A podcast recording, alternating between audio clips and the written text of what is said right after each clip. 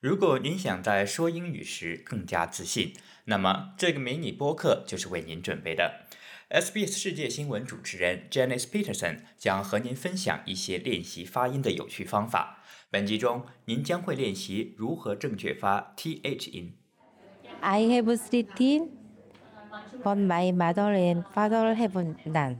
I have three teeth, but my mother and father have none.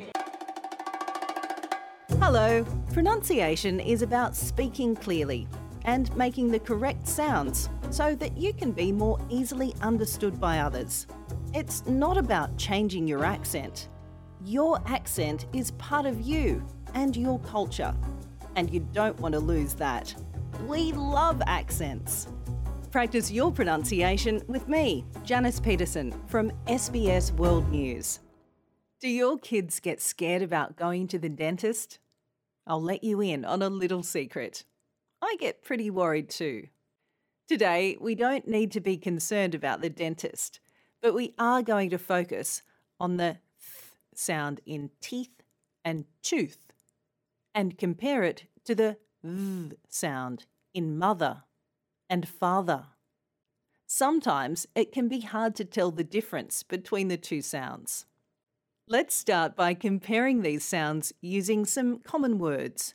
The th sound in teeth can also be heard in thick, thin, three, thirty, think, thought, and thing. The sound is not voiced. That means it sounds breathy. This is different to the v sound in mother and father, which is voiced, and so is buzzy, like a bee.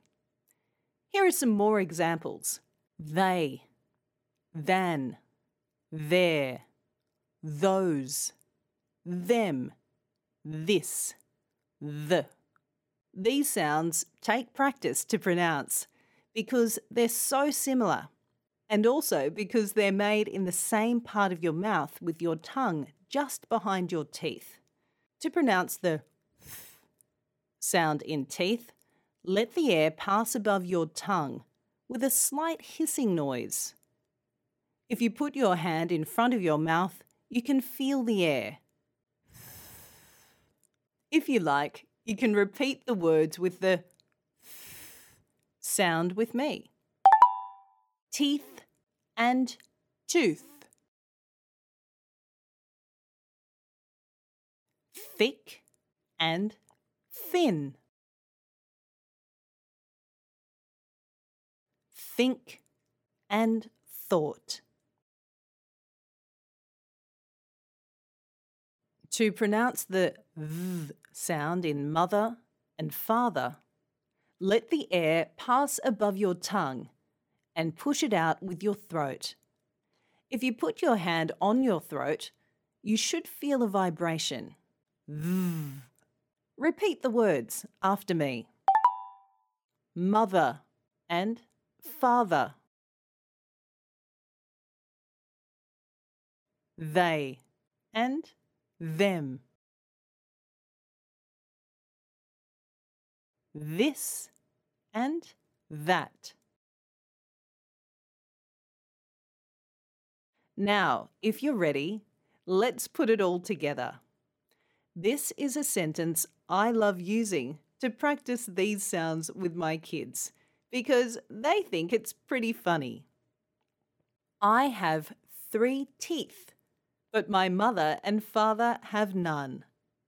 We use the th sound in three and teeth and the v sound in mother and father. Who do we have on the line? I'm Heather Jane. These are my students from the Chatswood Library. You might like to have a try with me. I have three teeth, but my mother and father have none. I have three teeth, but my mother and father have none. If you want, give it a try really fast this time. I have three teeth, but my mother and father have none. I have three teeth, but my mother and father have none. That was fun. Thanks, everyone. The two sounds have the same spelling, so it can be hard to know when to use them. You can work out when to use these sounds by the type of word they're in. The th sound in teeth is most often used in content words like nouns, whereas the v sound in mother and father is most often found in function words like pronouns, prepositions, and determiners. That's it for this lesson. You can go to sbs.com.au au slash learn English to find the transcript for this episode.